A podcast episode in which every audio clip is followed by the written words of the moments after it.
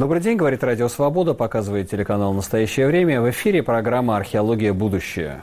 Программа о человеке перед лицом социальных и технологических изменений, о будущем, которое уже наступило. В студии Сергей Медведев. Будущее наступает на наших глазах в эпоху пандемии, когда весь мир переходит на работу из дома, на удаленку. Однако по мере того, как страны одна за другой выходят из локдауна, люди не спешат возвращаться в офисы – Перейдет ли развитый мир на всеобщую удаленку? Опустеют ли небоскребы? Начнется ли исход из больших городов?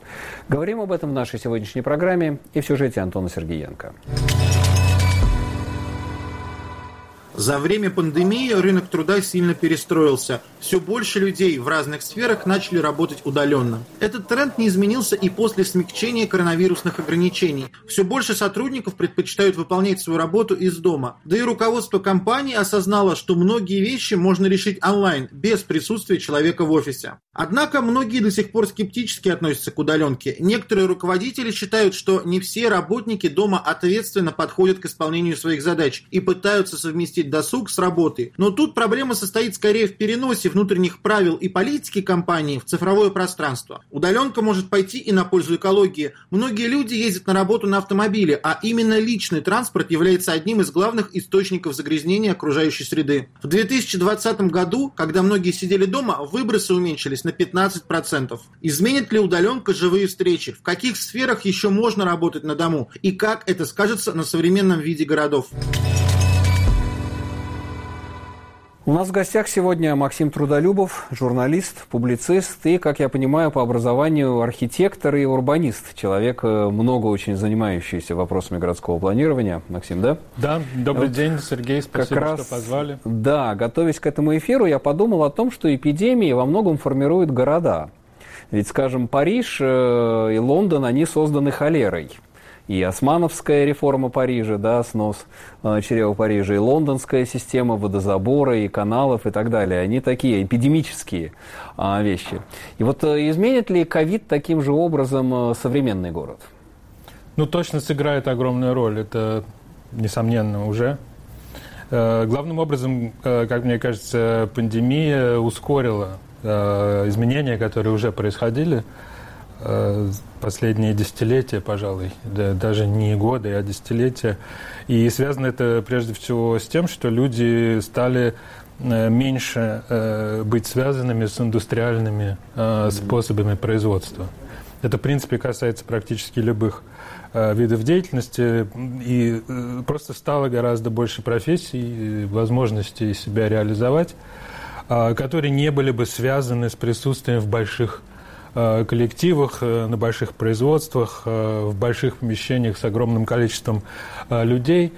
И вот, ну а в последние годы мы все свидетели того, как мы стали работать больше дома. Ну, мы там занимаемся текстами каким-то содержанием, но гораздо больше и других профессий тоже теперь вполне Э, возможны без э, присутствия в каких-то вот больших вот... Ну, то есть, да, это то, что тот образ жизни, который был характерен для людей креативных профессий, да, он стал неожиданно такой достаточно э, универсальный.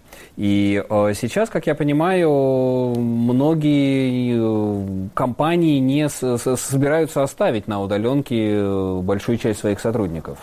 Ну да, если смотреть на, там, перед, будем считать передовыми секторами те, что связаны с IT, э, а, мы увидим, что, э, например, вот в Силиконовой долине люди сейчас борются за то, чтобы э, сохранить гибкий э, график, не то чтобы совсем остаться дома, но, в общем, э, иметь возможность приходить там 2-3 раза в неделю. Э, ну, вот Facebook, например, объявил, что все могут работать из дома, если э, непосредственный начальник согласен.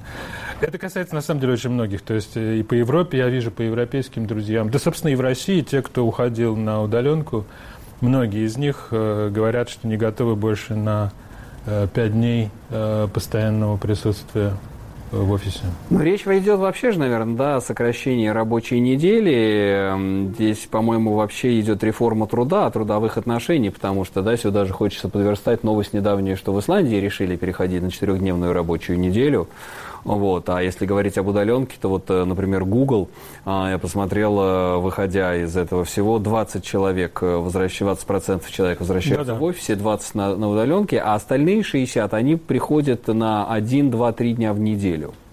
Ну да, ну тут э, есть такая вот, э, можно посмотреть таким панорамным образом, если вспомнить э, столетней давности события, когда э, было ощущение у тех, кто думал о жилье, тех, кто э, занимался социальной, социальным инжинирингом даже вот в раннем Советском Союзе, э, речь шла о том, что неизбежно труд и жилье разделяются. Потому что на Западе происходит индустриализация, СССР должен догонять. И, и по сути, работа в больших э, индустриальных, э, на больших индустриальных производствах предполагает э, жилье отдельное.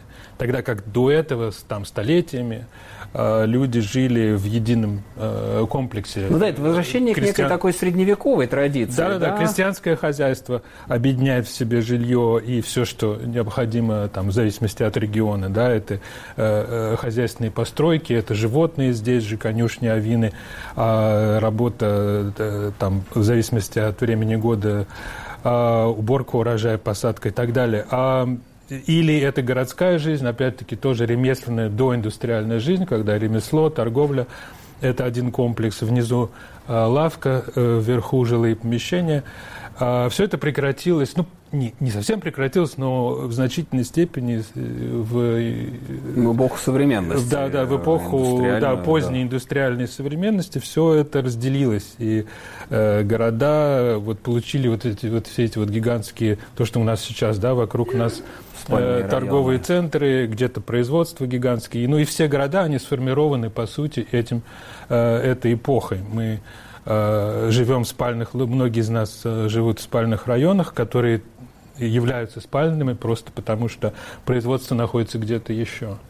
Э, и вот так было ну, на пике, вероятно, там, первая половина, может быть, непосредственно после э, Второй мировой войны. В общем, значительная часть 20 века так иначе прошла вот при этом активном это активная индустриализация жизни, которая разделила труд и место труда и место жизни. Ведь это повлекло собой огромные изменения транспортной инфраструктуры и автомобилизацию, и, собственно, все города, они созданы под вот эту вот маятниковую да, миграцию, причем, утром, утром на работу, вечером э, спать. В разных культурах э, чуть по-разному, если взять вот крайности, да, на американскую и нашу, то мы видим, что американская, э, американский ответ, да, решение – было в том, чтобы э, как бы, провести такую вот субурбанизацию, да, то есть создать э, пригороды, э, в основном низкоэтажные застройки, mm-hmm. для которых ну, необходимы автомобили, необходимы дороги. Собственно, вот 50-е годы США – это активное строительство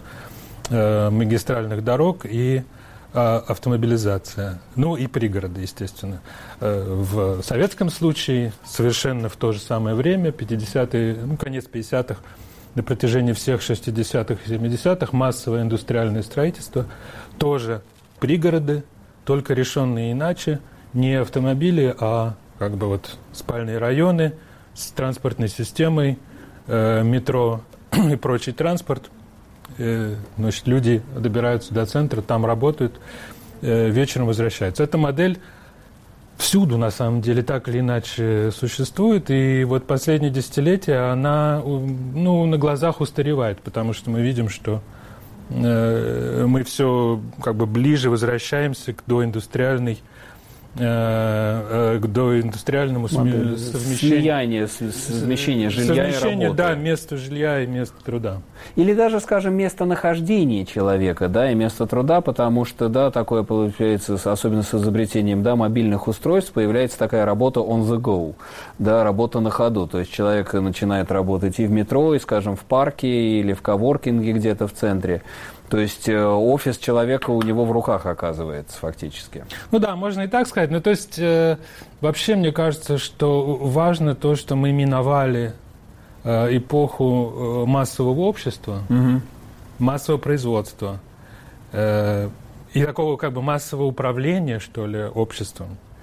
Это осталось в прошлом. И э, сейчас это довольно-таки очевидно, особенно вот ну, как бы на исходе, будем надеяться, да, что на исходе а, значит, э, ковидной э, пандемии мы видим, что очень многое в прошлом, а, а последствия еще будут, мы еще будем с ними так или иначе разбираться и иметь дело. Я пытаюсь понять, как изменится город современный со всем этим. Что мы будем наблюдать закат э, большого офисного центра, да, будут пустеть вот это условный там Москва-Сити, а, уже не будут нужны эти мега-небоскребы с э, десятками этажей офисных работников. У меня подозрение, да, что большие офисные комплексы ну, по крайней мере, на них не будет больше спроса, или спрос, может быть, оставаться на каком-то там плато, но представить себе бурный рост такого типа а, работы, да, образ жизни, скажем так, вот э, дом в спальном районе, э, работа в каком-то гигантском офисном центре, представить себе, что этого будет больше, больше, ну, я как-то не могу. То есть э, будут такие Эм, вещи. Я думаю, что все более популярным будет э, так либо частная, либо какая-то более организованная дезурбанизация, да, то, mm-hmm. что называли в 20-е годы, собственно, когда начались эти споры, я там вот в этом тексте, э, собственно, из-за которого мы разговариваем про, ну, там, э, удаленку. удаленку да, да. Медузе было. Э, да, я внимательно читал книжку Моисея Гинзбурга архитектора, который в 20-е годы изучал э, историю развития э, жилья, культуру и хотел предложить новому советскому обществу некое идеальное, лучшее жилье. Потому что как бы такая посылка была в том, что вот на протяжении предыдущих веков архитекторы строили дворцы, э, жильем простого человека никто не занимался, теперь наконец-то есть такая возможность. Кроме того, в силу разделения э, труда и жилья, можно, наконец, озаботиться жильем в полной мере. То есть тогда это виделось чем-то позитивным. Э, ну вот, и он это делал. Э, он придумывал э, идеальное жилье, основываясь на некоторых там каких-то своих выводах из того, что он увидел. А, ну, как бы на первом этапе у него получился дом коммуна. В общем, а дальше дело не пошло, потому что Сталин передумал и, значит, уже да закрылось. Социалистическое Левая жилье, архитектура стала да, да, да, социалистическое да. жилье э, как бы больше его не интересовало, а его интересовали красивые дома вдоль проспектов. Дворцы. Ну и как бы, чтобы закончить, э, э, там было очень много споры 20-х годов, невероятно интересно. Как бы некоторая друга, другая часть спектра был такой Михаил Ахитович, экономист и планировщик, который придумывал как раз дезурбанизацию, потому что он считал, что если строить э, вот эти все дома коммуны и такое жилье, э, значит, в одном месте, где общая кухня, mm-hmm. э, и все эти коммунальные услуги как бы общие для всех, он говорил, что это не решает, это не решает э, экзистенциальную проблему, потому что, ну, опять-таки, та же скученность на тот момент, эти города э, грязные и ужасные, э, как mm-hmm. считалось, Будем по-другому, будем наоборот всех рассредоточивать. Да, э, да. Будем... Тогда же, кстати, вспомнил, была эта парабола Ладовского, вот да. этот длинный город между Москвой и Ленинградом, да. Москвой и Петербургом. Придумали, по-моему, тогда же русские, э, советские э, вот эти постурбанисты, дезурбанисты, вот это вот э, мобильные дома, то, что превратилось в современные трейлеры. Ну, в общем, да, было время такой мечтаний. И э, напомню, что мы говорим о, о возможной дезурбанизации и переходе всех на удаленную работу в связи с тем, как меняет наш город пандемия ковида. Программа «Археология. Будущее». Говорим сегодня о будущем на удаленке. Как работа на удаленные, удаленная работа от офиса, работа из дома, как она меняет город, как она меняет общество и трудовые отношения. Рассуждает Сергей Пожидаев, сотрудник Пепсика Россия, который тоже испытал на себе удаленку, удаленную работу. Я считаю, что удаленка пошла мне на пользу вообще. И мне очень нравится. Я вижу в этом огромное количество плюсов, э, таких как, э, например, появление большего количества свободного времени вне работы, э, вообще большая гибкость в жизни и в рабочих процессах, просто удобнее Э, комфортнее ты себя чувствуешь на работе.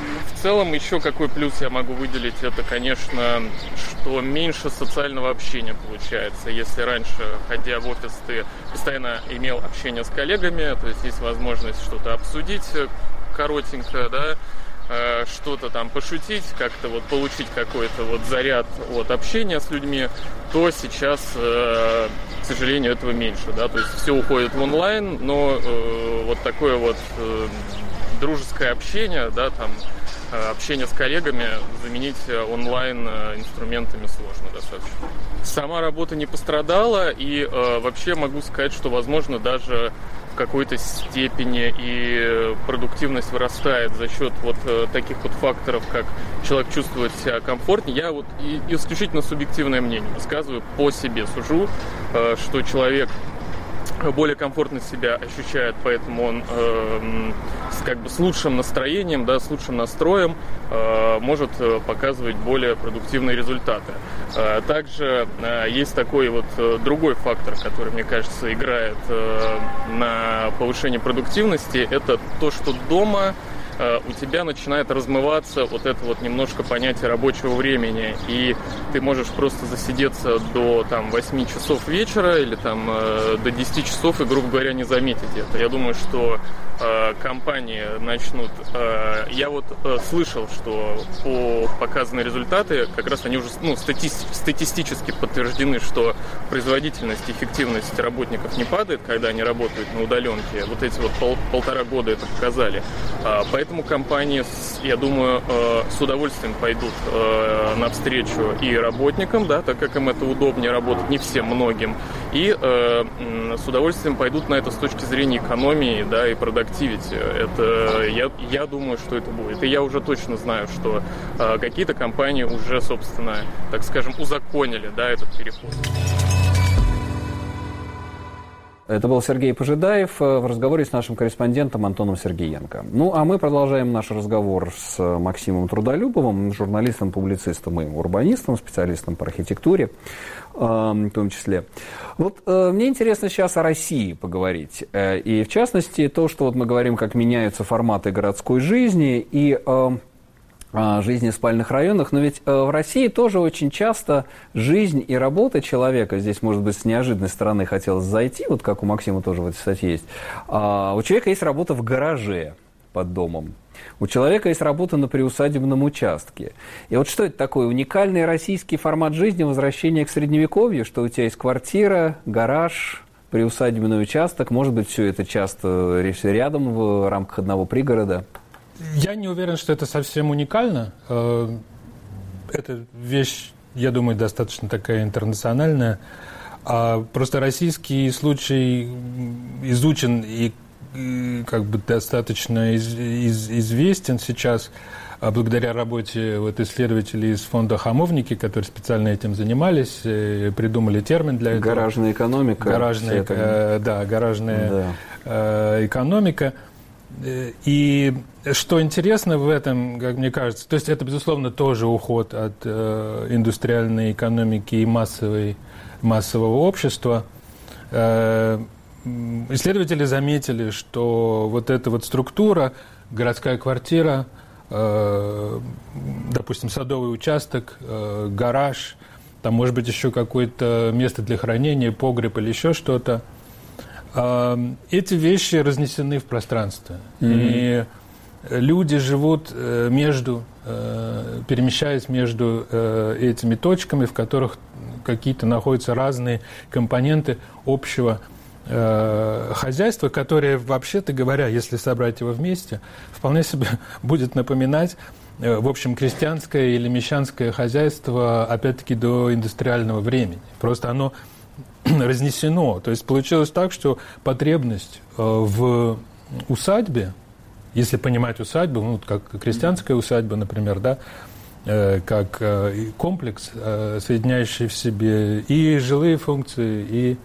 экономические, какие-то деловые, производственные, там может быть, там могут быть животные, там может быть мастерская, там может быть какое-то гончарное дело, что угодно. Вот точно так же и сейчас мы видим, что люди заняты, допустим, в гараже, они что-нибудь ремонтируют, да. что-нибудь производят, продают.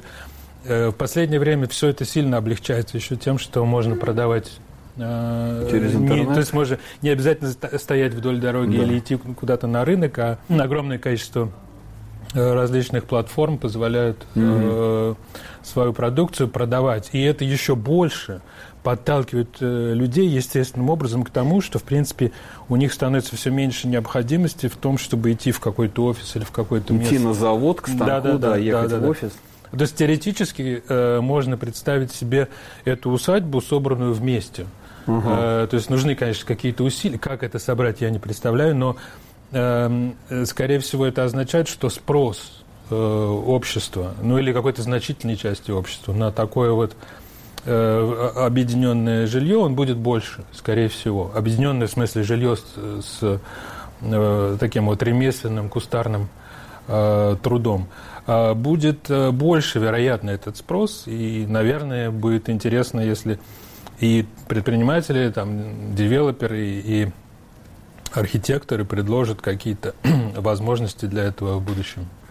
А вообще ковид, он будет способствовать дезурбанизации, рас, рас, как бы растеканию города? то, что люди будут переезжать в такие усадьбы, работать на удаленке. Но если мы говорим о э, возможном кризисе большого офисного здания, э, что, может быть, э, тогда и город будет, э, так сказать, выходить куда-то за свои пределы? Ну, вы знаете, очень хотелось бы, но я, конечно, не хотел бы выглядеть утопистом каким-то, потому что город привлекателен ну, э, очень э, по-прежнему. И есть масса других э, ну, сил. Да, да, казалось бы, началась вот эта вся, как похорошела Москва, да, вот эта да, вот вся да. урбанизация хипстерская, общественные ну, пространства, велодорожки, коворкинги. Ну да, но даже не только это, город привлекателен просто своими экономическими возможностями, тем, что здесь можно найти друг друга, э, столкнуться, здесь э, интересно жить. Э, и понятно, что все это не будет разваливаться так быстро. Такие большие города, как Москва, они обладают собственной силой притяжения. Собственно, Москва до сих пор э, продолжает, продолжает притягивать э, мигрантов со всей страны. И как бы, в идеале, конечно, нужно все это э, децентрализовывать. Попытки в этом направлении предпринимались бесконечное количество раз, всегда безрезультатно. Mm-hmm. Поэтому я не... Ну, это, это можно перечислять бесконечно, эти планы. Это начиная с первых Э, после революционных лет. Там первые попытки как-то переделать Москву, э, хотя бы на бумаге, э, были тогда уже предприняты, и чтобы ни, как бы ни старались, не получается. Просто структура страны такая, поскольку у нас так устроена политическая система, что у нас здесь в центре ресурсы, они отсюда распределяются, и все со всей страны по этим радиусом. Да, да, да. А, по этим тропкам, да. Э, стекают сюда, чтобы здесь в центре что-нибудь, э, в общем-то... Приобщиться к ресурсу. Э, ну да, да, да, что-нибудь найти, что-нибудь урвать, прямо скажем. В общем, э, такая система, она не будет э, быстро э, распадаться. Да, Скорее, да. я подозреваю, что будет растущий частный спрос на э, какую-то, что ли, собранную жизнь, вероятно. А, но вот эта вот э, связка городская квартира-дача, между которыми там больше половины жителей нашей страны постоянно э, курсирует, в общем, это, вероятно, надолго еще. Российский, ну, да, российский образ распределенного образа жизни. А вот еще я подумал об удаленке. А она ведет к большей эксплуатации, вот с такой, с марксистской точки зрения? Как бы все-таки человек разделял частную жизнь и рабочую жизнь, а тут твоя рабочая жизнь, ну, сколько мы видели всех этих карикатур э, на удаленке, как там, я не знаю, э, вторгаются в кухне, в спальне, там э, ребенок сзади проходит, собака какая-то и так далее. То есть стирается вот это различие частной и публичной жизни, да. и не ведет ли это к еще большей эксплуатации труда капиталом? Ой, вы знаете, в разных местах по-разному это все. Э, то есть, если смотреть на развитые рынки западные, мы видим там э, люди сейчас борются, ну, например, на то, за то, чтобы узаконить home office, да, то есть чтобы можно было, чтобы человек, работающий дома, мог с работодателем как бы иметь право от работодателя требовать, там, условно говоря, два дня, три дня в неделю домашней работы, если ему, ей это нравится или так или иначе нужно. А, есть страны, где это менее актуально. Вообще, если посмотреть на все страны, то мы увидим, что чем более развитые, чем более богатые, с э, тех сектором более развитым страны, тем больше они оказались э, гибкими э, в ситуации с пандемией. То есть э, э, США, многие страны Европы, Британия в частности, ой, она уже не в, э, не в Евросоюзе, ну, в общем, а страны, где развиты э, возможности для быстрого перехода на дом, угу. оказались одновременно и более развитыми экономически, в целом, в среднем. И там больше людей смогли уйти. Средние страны, так, страны со средним доходом, к которым а, а, относится да. Россия, кстати, а, меньше. Но, между прочим, российский показатель достаточно высокий, он сравним со многими э, из развитых. Э, показатель, за, счет, за счет городов. Э, больших, показатель конечно, доли, да. э, как бы доля тех людей, которые смогли уйти да. на удаленку. В России это там есть разные оценки, 25-28% процентов ага. э, работающих смогли э, на пике пандемии, если хотели, могли уйти на удаленку. Э, это показатель как бы хороший в том смысле, что он, э, это свидетельство гибкости, да? Ну, это да, это показатель э, и развитости, и экономики, и о, действительно, ну, мне кажется, что здесь речь идет, конечно, о жизни в больших городах. Ну что ж, Максим, спасибо за этот рассказ, за то, что мы зашли, в общем-то, в историю урбанизма, в еще в русский авангард, э, в постреволюционные планы, и как это все сочетается с нынешними форматами. И действительно, мой дом, мой офис, и вот эта вот новая гибкость, которая появляется у нас в жизни, это неожиданное приобретение, которое дала пандемия, которое дал ковид, видимо, она останется останется, и это даст э, гораздо большую гибкость вообще нашего образа жизни, отношения с работодателем, нашего пребывания, отношений с семьей, отношений с природой. Меняется все, и наша программа продолжает это изучать. Программа «Археология. Будущее», Радио Свобода, телеканал «Настоящее время». Оставайтесь с нами.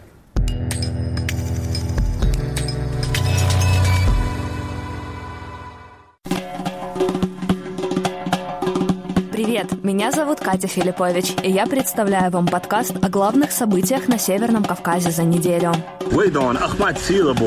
В подкасте «Кавказ Реалии» мы расскажем, чем живет и как меняется самый многонациональный регион России. Незаконные преследования, пытки и похищения, споры вокруг религии и истории. Я, будучи мусульманином, автоматически перекрестился. Слушайте нас каждую пятницу на всех аудиоплатформах.